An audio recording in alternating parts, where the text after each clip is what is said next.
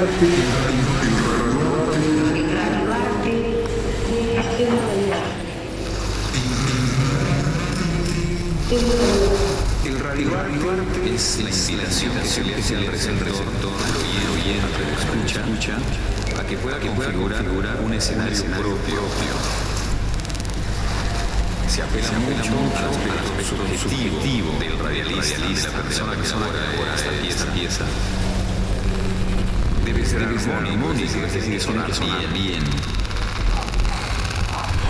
Es un género totalmente libre en su construcción. Es un género totalmente libre en su construcción. Totalmente libre en su construcción.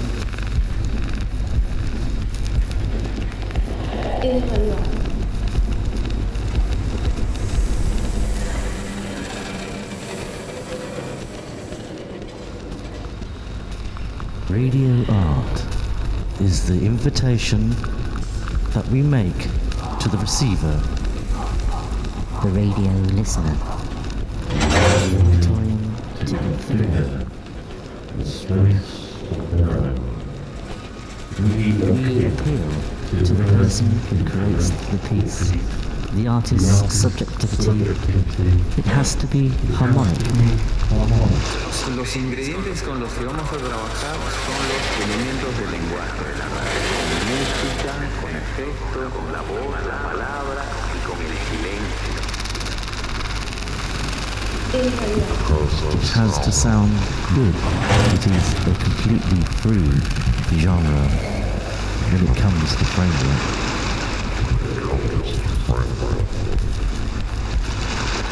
Música, con efectos, con la voz, la palabra y con el silencio. there is no rigid diagram or structure that allow us to design to design Radio.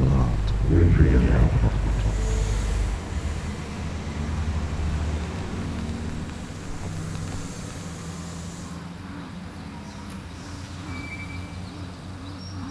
You're listening to The Noise, the noise, the. The message. The message.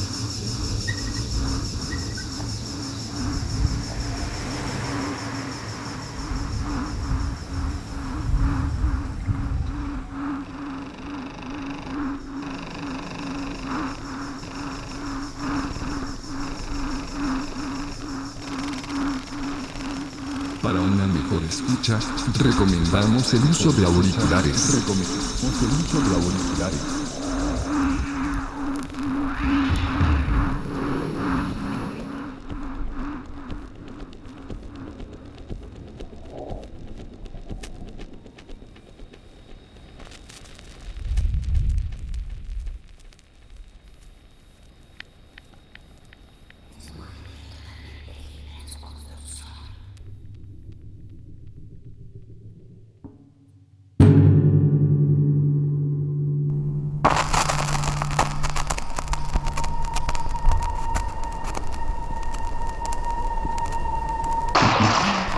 Pues soy Edu Comelles y no me cuesta nada definirme como artista sonoro, músico y gestor cultural.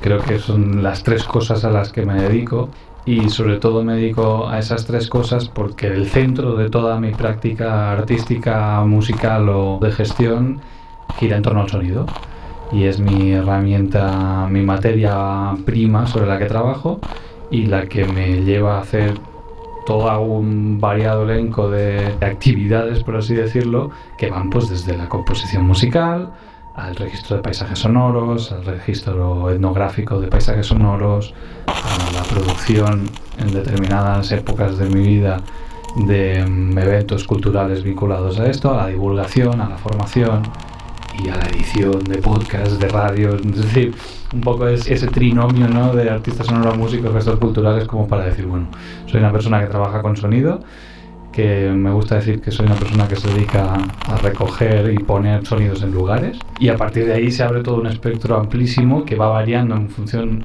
en esta contemporaneidad en la que estamos, en la que hay una constante, no sé si necesidad, pero situación de... mm, de estar reinventándose un poco cada día y mi trabajo pues a veces es instalativo, a veces es compositivo, a veces es más curatorial, a veces es más formativo y voy oscilando un poco entre todo este magma y siempre con esa escucha o esa mirada muy desde lo experimental y sobre todo desde las otras escuchas que la propia idea de paisaje sonoro abre a muchos, muchos niveles muy amplios.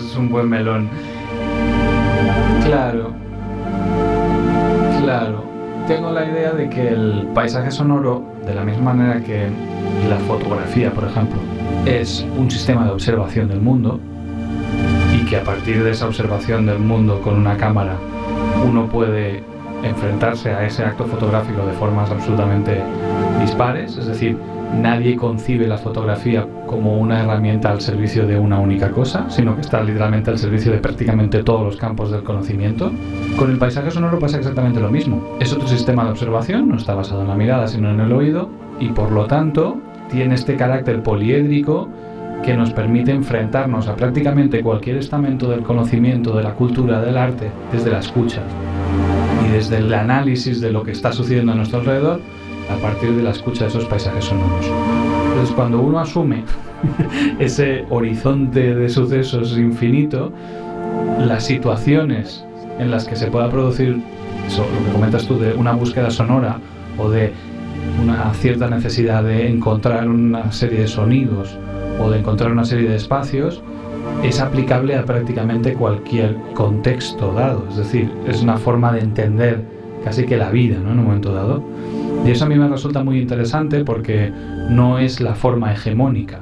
Lo visual y lo que entra por el ojo es lo que más o menos todo el mundo da por sentado y luego el sonido siempre se queda en un segundo plano cuando en realidad, por ejemplo, nos está informando, nos está contando una cantidad de cosas sobre nuestro contexto absolutamente rica y vasta. ¿no?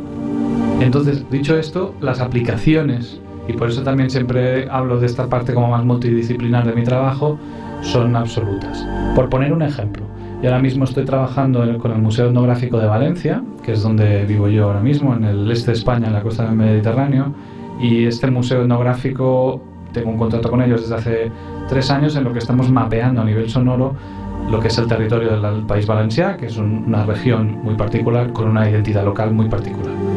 Es un museo etnográfico y por lo tanto ellos entienden que lo que yo tengo que registrar son sonidos o paisajes sonoros humanos. Y en ese infinito de posibilidades, por tratar de encontrar un poco el foco, hemos decidido que vamos a registrar todos esos sonidos producidos por el hombre y que construyen el paisaje sonoro de un lugar y vamos a prestar especial atención a todas esas oficios, eh, artesanías, folclores, tradiciones, donde la escucha tenga una relevancia muy particular. Pongamos, por ejemplo, que mm, tenemos a un señor que es el nieto de alguien que escribía cartas en los años 60 cuando había todavía unos niveles de analfabetismo importantes en España.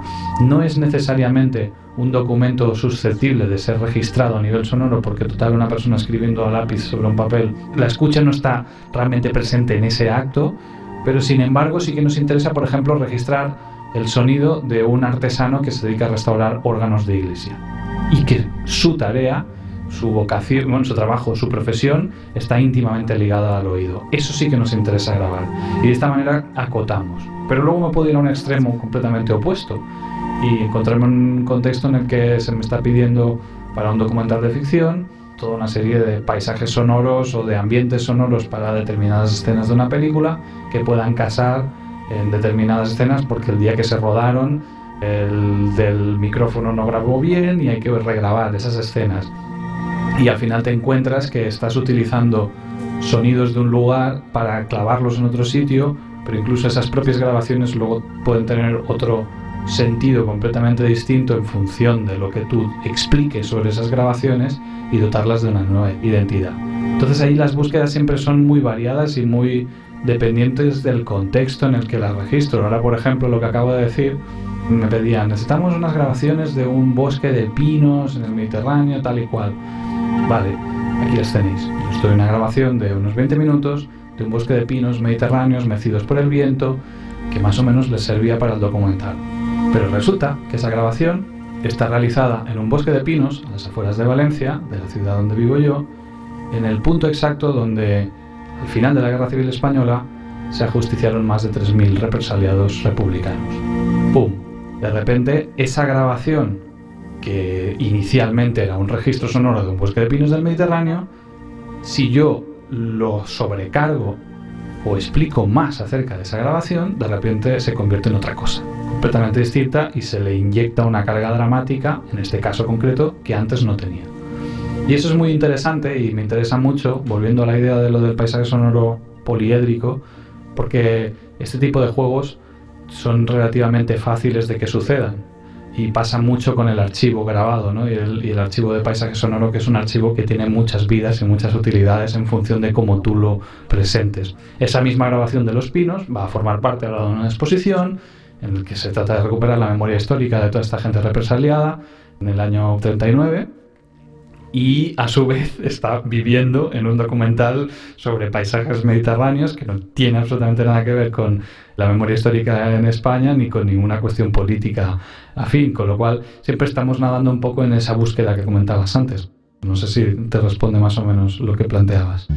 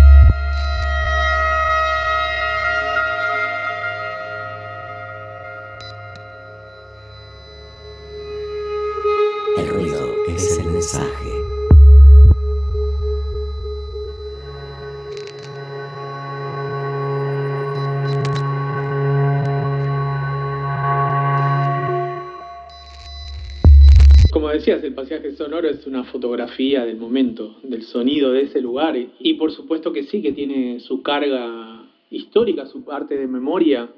Ahí es, es muy importante. Tiene una semántica. Sí. Tiene una semántica muy profunda. Todo esto me lleva a preguntarte cómo es la construcción de este concepto que vos desarrollás, este concepto sonoro, que lo trasladas, esta forma de, no te digo de mirar el sonido, sino de sentirlo. Lo extrapolás prácticamente a todo lo que haces. Hacías micrófonos, no hacías auriculares, hacías micrófonos. Eso es puramente circunstancial, no tiene un fondo, es simplemente que es, es lo que supe, lo que me enseñaron a construir, pero lo de los auriculares se quedó así como, eso es un- para un futuro, ¿no?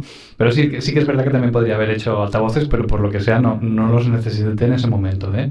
Respondía más a una necesidad particular de- del momento. Claro, pero es una herramienta que está vinculada a cómo nosotros, de una forma u otra, cómo vos percibís el sonido. Estás haciendo no un elemento de contemplación, sino un elemento de registro. Entonces, si bien es circunstancial, muchos otros proyectos están vinculados a vos cómo desarrollás ese concepto, que es ahora el concepto general es Educomelles, del field recorder, el gestor cultural, el editor, Para mí me resulta siempre muy difícil, como insisto, estamos ante un sistema de observación del mundo, de audición del mundo, se me hace muy difícil buscar un leitmotiv más allá de la materia prima o una serie de temáticas que me interesen. Hay cuestiones que me interesan más y me interesan menos del paisaje sonoro y obviamente con el tiempo uno busca, ¿no? Lo que le interesa más. Por ejemplo, en mi caso no tengo un particular interés ya, ya no tengo demasiado interés en contextos sonoros urbanos, por ejemplo. Estoy cansado de la urbe, ¿no? En- y en su momento escribí prácticamente una tesis doctoral sobre paisaje sonoro urbano, ¿no? Pero ahora mismo es algo que no me interpela tanto como otros contextos naturales, rurales, limítrofes, etcétera, etcétera. Entonces los conceptos van variando, yo creo, a, a lo largo de los años. Sí que en una primera etapa hubo un fuerte interés por toda la cuestión que tiene que ver con el recorrer las ciudades, por ejemplo, y también recorrer el mundo natural y la naturaleza. Y yo creo que ahora estoy en, en una búsqueda... Es un poco New Age, ¿no? Impregnado también mucho por la música ambient y tal y cual, pero buscar un espacio de un relativo silencio, de un silencio más bien de concepto, no, no un silencio real, ¿no? Tengo dos críos también de tres años, con lo cual eso también es un agravante, es decir, no, a veces con compañeros bromeando me dicen, no es que antes hacías cosas mucho más ruidistas, muchos más estridentes, digo, yo, a ver, tengo dos críos en casa, yo ahora necesito escuchar pianitos suavecitos, una reverberación, unos pajaritos, pero no me compliquéis la vida con cosas demasiado duras porque me cuesta escucharlas. Ahora me noto que me cuesta más enfrentarme a propuestas un poco más arriesgadas o más ásperas, etcétera, etcétera. Pero el interés siempre es un poco la intuición y el a ver qué voy a hacer yo con esto. Es decir, porque cuando tú sales a grabar puedes tener una cierta intuición de lo que vas a grabar, no sé que vayas a tiro fijo, ¿no? A grabar una cosa muy concreta, de no sabes muy bien para qué va a servir aquello que vas a registrar. Y lo registras porque te fascina de alguna manera, por algún motivo, ¿no? Porque tiene algún elemento de, de excepcionalidad o de particularidad. Que eso suele ser difícil de llegar ahí. Lo primero que registras es lo obvio, ¿no? Lo que todo el mundo piensa, ¿no? Es como cuando el día que te compras la primera grabadora, grabas las campanas, el sonido del mar, el que tenga el mar cerca, los pájaros al atardecer, ese tipo de cosas, ¿no? Y luego cuando ya has grabado todo eso, entonces empiezas a buscar otras cosas. Y las buscas desde una intuición sin saber muy bien hacia dónde vas, ¿no? Con eso. Y en eso a mí me pasa que con la relación con el micrófono, que veníamos de antes comentando, me pasa que para mí el micrófono es un instrumento en sí. Y ya no solo el micrófono, sino el hecho de registrar sonido y almacenarlo incluso, ¿no? Para mí es parte del instrumento. La forma en cómo yo me enfrento a lo que sea que voy a grabar es un acto subjetivo y creativo como lo es el hecho de empezar a grabar en un momento determinado. No tanto el empezar, porque el empezar muchas veces no lo decides ni tú, simplemente le das al play y de ahí suceden cosas, pero el parar de grabar para mí ya es un acto compositivo muy claro, ¿no? Es hasta aquí, ya no necesito más, o esto es lo que yo quería registrar, ¿no? Y encima de todo esto está también el acto creativo que es el de almacenar y archivar esos sonidos y nombrarlos y buscarte una nomenclatura para luego encontrar esos sonidos. Eso es también otro acto creativo encima de otro acto creativo más que es el de la subjetividad asociada a esa grabación, que es un tema que a mí me interesa mucho, ¿no? El de hasta qué punto este registro sonoro es interesante. O sea, ¿por qué es interesante? Porque en el momento en el que yo estaba grabando, estaba encantado de la vida, subido a una piedra, viendo un paisaje maravilloso, o porque lo que realmente estaba registrando tiene un valor o puede interesarle a un tercero o a terceras personas, ¿no? Entonces, toda esa reflexión, que no es una tarea creativa, es más intelectual que física, me gusta llamarlo un instrumento en sí, ¿no? Y luego esa tercera pata del instrumento sería el hecho de devolver ese sonido a un contexto determinado, de emitirlo por unos auriculares, emitirlo por unos altavoces o tocarlo en vivo en un momento dado, ¿no? Entonces ahí hay como un magma muy extraño que a mí me interesa bastante, que tiene mucho de intuición y de accidente, de no saber muy bien hacia dónde vas y de ir haciendo como una especie de alacena de sonidos que con el tiempo eres más preciso haciéndolo y vas encontrando aquellas cosas que luego te van a servir. Yo tengo cientos de grabaciones que están ahí sin utilidad alguna, entre muchas comillas, a lo mejor no hace falta ni que la tengan y de repente cobran sentido. Esta grabación funciona en este contexto, por fin le he encontrado un lugar y la puedo devolver al mundo. Pero todo sucede de una forma bastante poco estructurada en ese sentido. Incluso cuando hay un proyecto, un encargo, queremos que vengas a tal sitio a grabar el paisaje sonoro y hacer una obra con ello. Si no hay nada en concreto, específico, que tenga un valor, para mí el mejor acercamiento es uno lo más pristino posible, es decir, saber cuanto menos mejor. Y luego la intuición ya te va llevando. Sobre todo cuando grabas eventos culturales, o manifestaciones religiosas, procesiones, ese tipo de cosas, te acercas un poco a la gente local y te dicen, ay, pues está no sé qué y tal y lo otro, y luego te das cuenta que su visión de lo que es interesante a nivel sonoro no necesariamente se alinea con lo que tú estás buscando. Y al final prefieres no saber mucho, perderte algunas cosas, y el año que viene vas a tener que volver, pero llegas a lugares interesantes. Y es un poco así, es un poco tantear, ¿no? Como tantear eh, a ciegas en una habitación a oscuras, ¿no? Ir encontrando esos sonidos, no lo sé. No sé si responde a nada de lo que me has dicho antes, pero bueno, por ahí andábamos.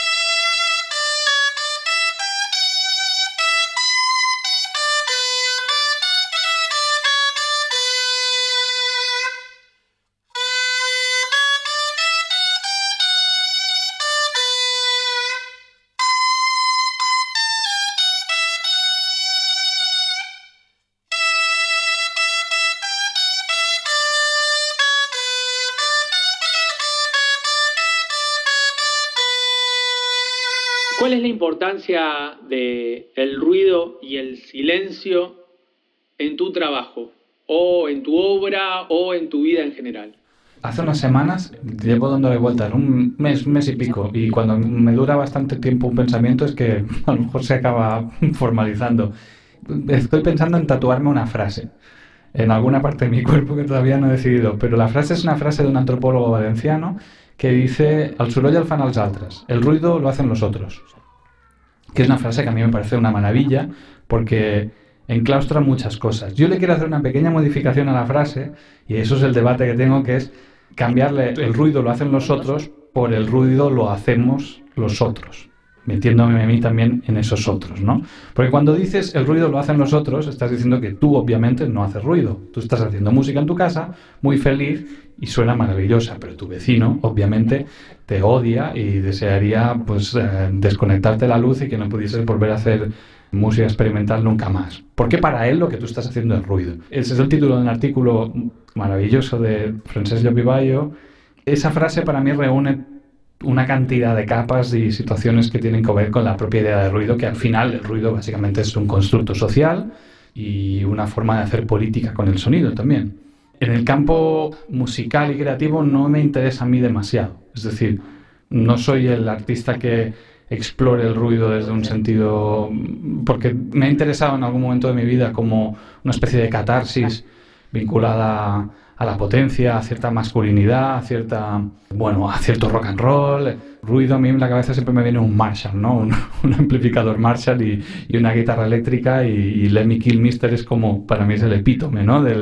Y de hecho con Javier Piñango, que seguro conocerás, eh, siempre hemos estado de hecho, con Javier Piñango, que él sí que es un ruidista y que el ruido sí que es una parte central de su trabajo, el proyecto que hemos tenido hasta hace bien poco, Rally, precisamente giraba en torno a eso. Y entonces, en contextos particulares, obviamente me interesa porque tiene esa capacidad física de llevarte a otros lugares y de confrontar cosas interesantes. Pero no es algo que de entrada me gusta explorar mucho, y menos en esta etapa en la que estoy en mi vida con dos críos por ahí berreando. Sin embargo, el silencio y la percepción misma, porque el silencio obviamente es también el yin y el yang, ¿no? También es un constructo social. A raíz de la pandemia hubo una reflexión muy interesante, porque todo el mundo decía, las ciudades están vaciadas, el silencio en las ciudades. Yo decía, no, oiga, señores, de silencio nada. Al contrario, es decir, ahora se escucha absolutamente todo. Es decir, antes teníamos esta capa de circulación y de tráfico que ocupa todo el espectro audible, no oíamos nada. Eso era un silencio, era una forma de silencio, ¿no? Esto es una maravilla, con perdón por lo dramático de la pandemia, pero podíamos escuchar, yo vivo a dos kilómetros del mar y oía las olas. Ahora ya no las oigo, ya oigo coches y ya está, ¿no? Entonces me interesa el silencio como un espacio que a veces, y en el silencio a nivel de concepto también como un espacio casi como de rebeldía, ¿no? De, esta situación de bombardeo constante y permanente audiovisual en el que estamos todos inmersos, de esa inmediatez absolutamente enloquecida, de publicaciones y compartidos y me gustas y esta vida digital en la que vivimos todos inmersos, a mí sinceramente el silencio o todas esas músicas que apelan a ese silencio, que se estructuran sobre ese silencio, me atraen porque a mí me parecen hasta revolucionarias. Hay quien dice que son adocenantes, ¿no? Y que son mecanismos del capitalismo para mantenernos tranquilitos y tal, que también. Pero no hacer ruido ahora mismo me parece casi que absolutamente subversivo, ¿no? En cierto sentido. Y en mi caso particular, y viviendo en Valencia, que es una sociedad y una cultura y una identidad donde el ruido es un elemento central de la vida pública, el valenciano medio somos gente muy ruidosa, me interesa plantear el silencio como un otro lugar en el que estar. Porque en nuestro día a día está completamente copado de ruido y reivindicar esos espacios se me antoja muy apetecible en este momento vital. Esa es un poco así la relación que tengo con esos dos elementos. En sus dosis justas el ruido me parece fascinante y en el día a día y ya por una cuestión de salud y de bienestar tiendo a cuestionarme mucho la forma en cómo sonamos en el mundo ya directamente como personas. Cosas tan sencillas de cómo lavo los platos en casa, incluso, ¿no? hasta el punto de decir, voy a intentar hacer menos ruido cuando lavo los platos, aunque esté todo el mundo despierto, por así decirlo, ¿no? Esa forma de entender las cosas me interesa también como confrontación a ese vacío al que a veces sometemos a la gente y te dicen, solo es sonido, o ¿qué voy a escuchar? No voy a escuchar nada. Sí, sí, es decir, lo que es que estás acostumbrado a escuchar un caño de sonido gigantesco y ahora te ofrezco que escuches una fracción de todo el espectro audible. Y como no estamos acostumbrados a eso, me resulta muy estimulante. Muchas veces en conciertos la gente me dice, gracias por tu concierto porque me dicen, lo siento porque me he perdido mis pensamientos y me has regalado 20 minutos o media hora en la que tú estás haciendo tus cosas y el, espectador se ha perdido en sus pensamientos. Pues a mí eso me parece positivísimo. Es decir, te he privado durante un rato de todo el estímulo sensorial, te he dejado un solo estímulo y tú lo has aprovechado para encerrarte en tu propio mundo y pensarte o, lo que sea, ¿no? Y eso a mí me parece eh, muy interesante. Le das tiempo para que se escuche. O sea, además hay como un punto como de culpabilidad, en plan, bueno, es que tal, bueno, me he relajado mucho con tu música y se me ha llevado, digo, pues a mí me ha pasado en 200 millones de conciertos que he organizado yo de gente que tenía muchas ganas de escuchar, me he sentado ahí, me he plantado delante de un señor tocando con un ordenador y se ha acabado el concierto y yo he estado a mi, en mis cosas y lo agradecemos porque la alternativa es Netflix y estar viendo una cosa en Netflix con una pantalla y con el celular que llamáis vosotros en la otra haciendo scroll, ¿no? Entonces, si quitas todos esos elementos y dejas una sola nota sostenida en unos altavoces maravillosos viendo un paisaje, pues ya está. No me pide mucho más ahora mismo eso. Epilec, Teresita, 1976. Bueno, la qüestió és que coneixem així una, una dona de Tales, que era la filla de un altre dolçainer anterior a este que va morir, que va morir l'any 38 en la guerra, en la guerra, i, i sabien que aquesta dona tenia partitures de son pare, eh, era filla única d'ell, bueno, que vivia en el convent ahí en Tales. I sabe, perquè a veure, això ho comentava ella, jo he parlat amb ella algunes voltes i tal, i un dia dic, bueno, tia Teresita, i me seré un dia i m'ensenya les partitures que tinga vostè per ahí, de, ah, quan vulguis baixa. Mm. Vaig baixar un dia a l'any 76 o així, no seria, mm.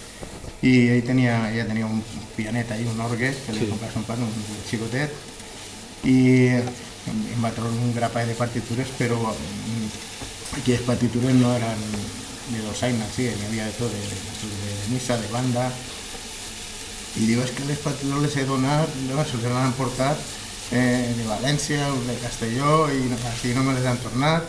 I. Bueno, la qüestió que me va, eh, vaig portar un, una gravadora i vaig, gra- vaig gravar unes cançonetes i vaig gravar i sobre aquell vaig, vaig treure unes cançons després. Però partitures no me n'hi havia no un, un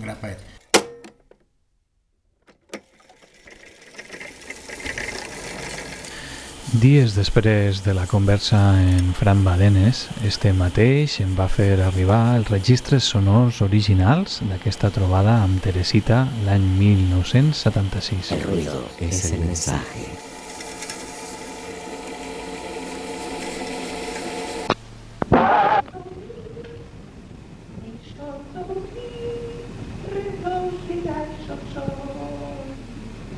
Mi re do si la sola, la fa la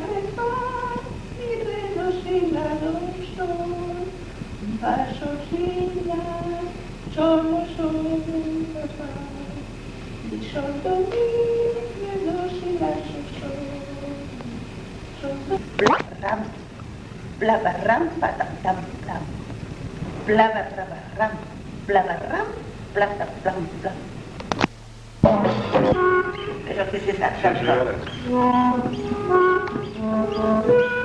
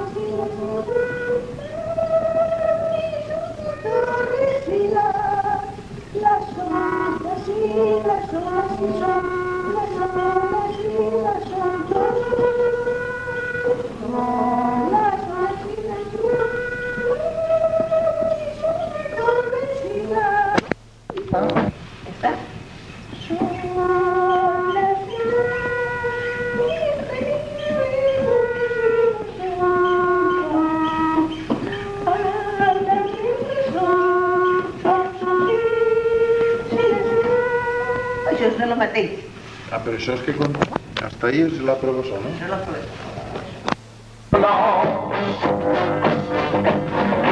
Music is a lover.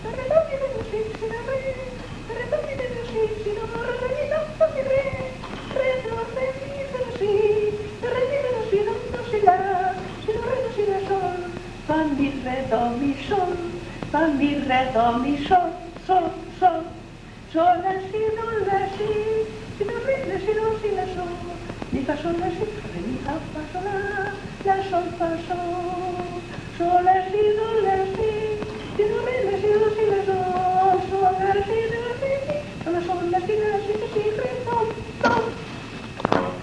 Clava, y corazón.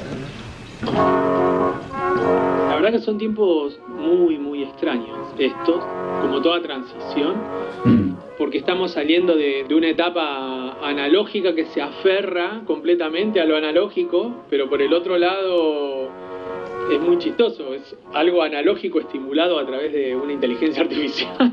estamos viviendo en un mundo entre Richard Matheson e Isaac Asimov, ¿no? Es una cosa muy, muy simpática. Porque las personas que quieren seguir escuchando cassettes y vinilos y hablan de la fidelidad y de esto y del otro, en realidad tanto el cassette como el vinilo están hechos de un transfer de digital de la peor calidad posible, ¿no? casi algunos hasta de un MP3 te diría. Ese es otro debate, pero que siempre es bueno e interesante hablar de estas cosas. ¿no? Y sobre esto, alrededor de tu trabajo, esto que me contás de cómo para vos en un momento el ruido tenía una significancia y ahora no la tiene, tiene otra, porque el tiempo ha pasado, ha pasado como mínimo un septenio en todo eso, y ahora cómo cobra el silencio un lugar preponderante en este mundo rodeado, si se quiere, de sonidos, con un piso de ruido, ahí sí, un piso de ruido muy alto, que de una forma u otra nos tienen un poco sordos ante determinado tipo de realidades. Sí. Y el lugar del sonido es muy importante porque es según quién o a quién decidas escuchar o lo que vos decidas escuchar. Va a ser el lugar en donde vas a estar parado socialmente. Mm. Sí, es un poco eso y también es el... Ese bullicio, a mí lo que me agota, eh, sinceramente, por ejemplo, eso, justamente la televisión es una cosa a la que no me asomo jamás de los jamases por salud mental. Y hay, hay un problema, mira, no sé si lo escucharás ahora mismo, pero ahora mismo se están tirando petardos. No sé si se oyen. bueno, esto, Valencia es así, es, todo el rato estamos tirando petardos uno detrás del otro. Y es la sensación de que mm, últimamente me he estado interesando bastante por las teorías sobre decrecimiento, que en realidad son unas teorías como muy transversales y que, mm, bueno, es un poco como lo que comentábamos antes, que se pueden enfrentar desde prácticamente cualquier campo de la vida misma, ¿no? Y puedes aplicar postulados decrecentistas a todo lo que haces, desde la ropa que llevas hasta la comida que comes, hasta la música que haces, ¿no? Y en el caso de lo musical, y justo con lo que comentabas de los cassettes y de los vinilos, a mí me está pasando eso, que mm, últimamente me está planteando, por ejemplo, dejar de publicar música en un momento dado.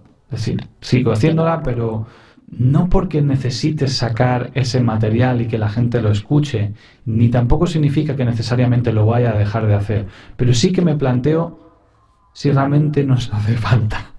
¿Sabes? Es decir, es una postura muy que desde un punto de vista artístico puede parecer um, contraproducente, porque al final para mí el arte es el que es, es cuando llega a la gente, ¿no? Cuando yo hago cosas, al menos esa es mi forma de ver, las hago para mí, pero también las hago para que la gente las disfrute. Y si la gente no lo puede disfrutar, mm, no tiene mucho sentido para mí. Pero encima de esa contradicción permanente está el hecho de decir, ¿tú crees que hace falta otro disco más de Ambient en el mundo? O a lo mejor me puedo esperar cuatro años a publicar un disco y, realmente de todo ese proceso condensar en algo o destilarlo en una puesta en escena. Y en ese sentido me planteo cuestiones como decir, bueno, es que a lo mejor el modelo no es publicar cada cosa que considere un disco, subirla inmediatamente y vivir en esa rueda permanente de trituradora de contenidos en la que vivimos, sino que es buscar formas distintas o otras desde las que hacer que esa música llegue. Es decir, Yo en los últimos tres años he hecho tres conciertos de música que da para un disco. Y de hecho lo tengo hecho, pero no quiero publicarlo. Y hasta ahora ese disco ha sido disfrutado en tres conciertos por alrededor de 300 personas, sumados los tres conciertos. Bueno, a lo mejor ya está. Esa es. Esa es la vida que tiene esa música, ¿no? Enfrente de subirlo a Bandcamp y que en el fondo 300 o 400 personas, ya no de tres pueblos de la comunidad valenciana, sino de todo el mundo, accedan a esa música. Es una cuestión como de escalas y de globalidades, ¿no? ¿Qué pasa si, si en el fondo mis escuchas en Bandcamp oscilan en eso, las ciento y pico al mes, si llega? ¿Qué pasa si esas ciento y pico son las del concierto que hago cada dos por tres en un ámbito local y que tiene una repercusión que tiene que ver con los honorarios que me puedan pagar por el concierto, ¿no? Es un poco una idea, es como un poco extrema, pero es una idea que no está muy formulada, ¿eh? yo te digo, yo creo que es la primera vez que lo digo un poco. Dije algo parecido en Facebook hace unas semanas y la gente se puso a gritar, ni se te ocurra, públicalo todo, porque hablé hasta incluso de borrar cosas, ¿no? Es decir, ni siquiera conservar determinados materiales y hacerlos directamente desaparecer de la red, ¿no? Por decrecer, porque estoy con esta idea de reducir o de no entrar a ese juego de publicación tras publicación tras publicación. Pero ya digo, es una idea un poco informe y todo tiene que ver un poco con esa necesidad de reducir determinadas velocidades, reducir determinadas formas de hacer que a lo mejor a mí, por ejemplo, no me interpela. Yo ahora mismo siento muy poco interés por publicar discos físicos y por generar ese objeto físico a una escala es muy baja y tiene un impacto ecológico mínimo de hacer 100 vinilos. Pero claro, cuando te pones a analizar el material con el que se hacen los vinilos y de dónde proviene y el impacto que genera, me da hasta repelús. Aunque dices, bueno, oiga, pues que Taylor Swift ha hecho 10.000 copias en vinilo de Twitter, o sea, tú eres una horma en el zapato. No se trata tanto de, de ese reduccionismo o ese maximalismo ecologista, sino de decir, bueno, mi forma de hacer y mi forma de publicar también es un statement, es una declaración de intenciones, y a lo mejor, no lo he decidido todavía, a lo mejor me voy por esos derroteros. Y a partir de ahora las cosas empiezan a desaparecer en vez de, se despublican en vez de publicarse, ¿no? O solo suceden en un contexto físico, que eso sí que también me interesa bastante. Músicas que digas, bueno, jo, pues este material es muy chulo, lo podrías eh, editar y, y publicarlo en un sello. No, es que es una instalación, por lo tanto, si la quieres escuchar, va a tener que exhibirse en un lugar y vas a tener que ir a este sitio. Y esas cosas me interesan, me interesan bastante. Pero ya digo, es solo una formulación.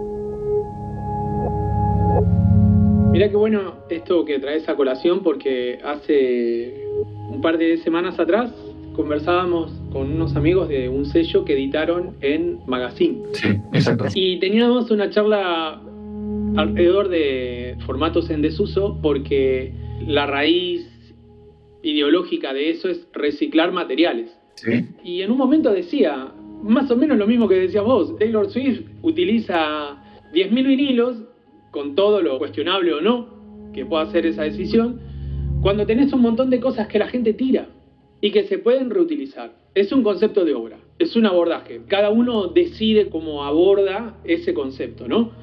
Pero por el otro lado tiene un poco que ver con lo que vos decís, con esta idea de decrecer. Sí, absolutamente.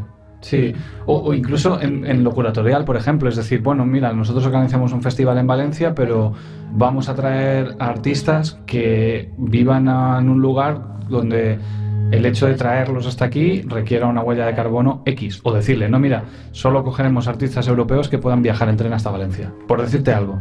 Es decir, lo de Taylor Swift no tiene que ser inhabilitador, es decir, ya sí, obviamente. El problema son las grandes industrias, el problema son el 1% de la riqueza mundial, que son los que más producen huella de carbono, porque tienen jets privados para ir a la esquina, y que yo haga un, una edición de 100 vinilos, lo único que me va a afectar es que se me va a llenar esto de cajas de discos y no los voy a vender.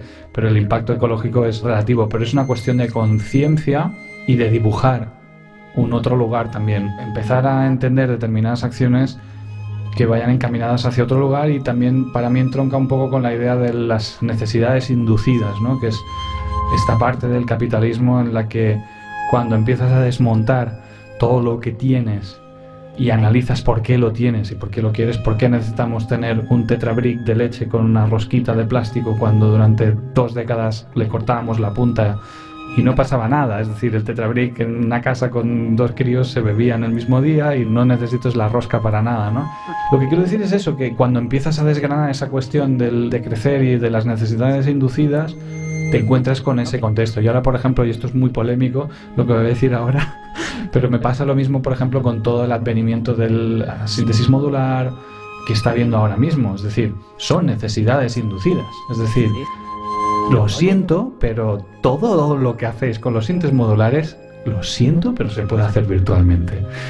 No es explícitamente necesario que tengas un objeto físico que lo haga.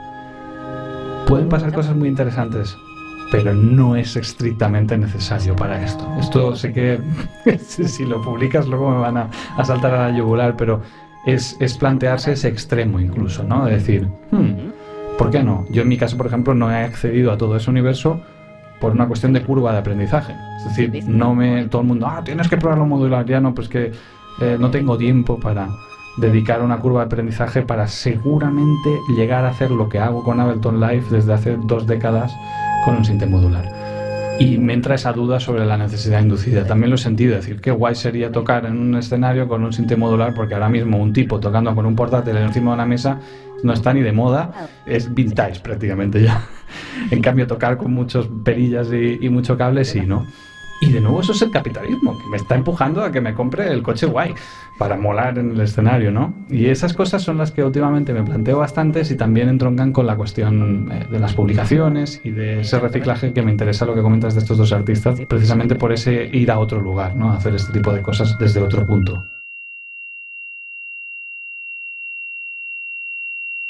El ruido es el mensaje.